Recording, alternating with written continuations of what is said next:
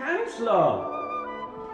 Majestät? Ja, wo steckst du denn? Erhabener Kaiser, ich war eben damit beschäftigt. Beim Flötenspiel meines Sohnes Tanro zu träumen. Wie können Majestät so etwas denken? Als Kanzler des Reiches habe ich leider keine Zeit zum Träumen. Eure Untertanen wollen zu essen haben und sie wollen vor Dieben und Feinden beschützt werden. Der Polizeiminister hat mir gestern erzählt, dass es in meinem Reich keine Diebe mehr gibt.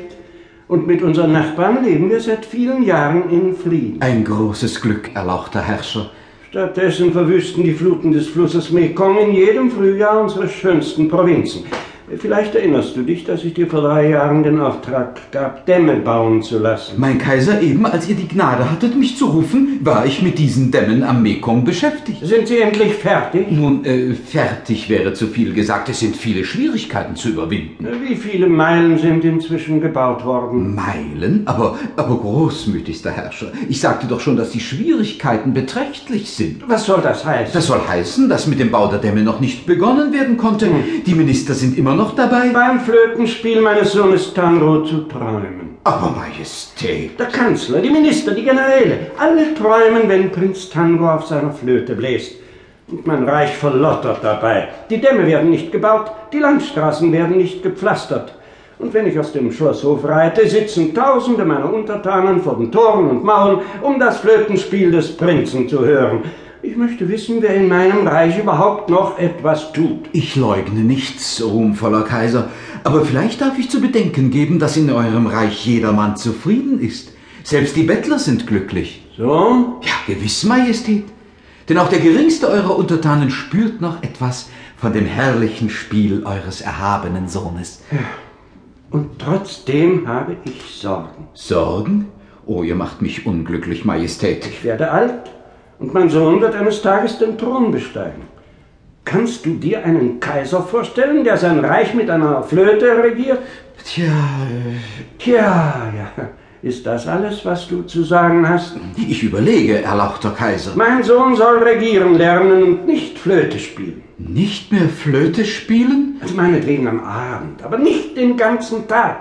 Er muss daran denken, dass er einmal Kaiser sein wird. Das heißt, wir müssen ein Mittel finden, das Prinz Tanro davon abhält, von früh bis spät an seine Melodien zu denken. Ach, leider. Vielleicht sollte man ihm eine Frau geben.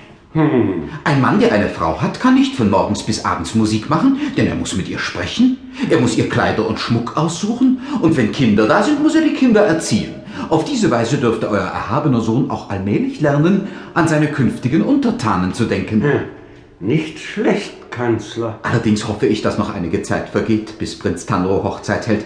Denn wenn ich daran denke, dass er dann von Tag zu Tag weniger Musik macht, oh, dann könnte ich schwermütig werden. Wir werden mit dem Prinzen darüber reden. Noch in diesem Monat? Sofort. Sofort? Äh, äh, jawohl, Majestät. Seine Majestät, der Kaiser wünscht, seine kaiserliche Hoheit Prinz Tanro zu sprechen. Seine Majestät der Kaiser wünscht seine kaiserliche Hoheit Prinz Tanroth zu sprechen.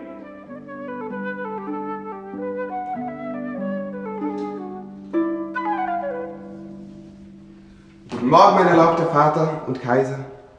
Guten Morgen, verehrter Kanzler des Reichs. Ich hoffe, ihr habt gut geschlafen und gut gefrühstückt. Danke, mein Sohn. Aber unser Kanzler sieht aus, als sei meine Laus über die Leber gelaufen. Nur eine kleine kaiserliche Hoheit. Ich habe mit dir zu reden, mein Sohn Tanro.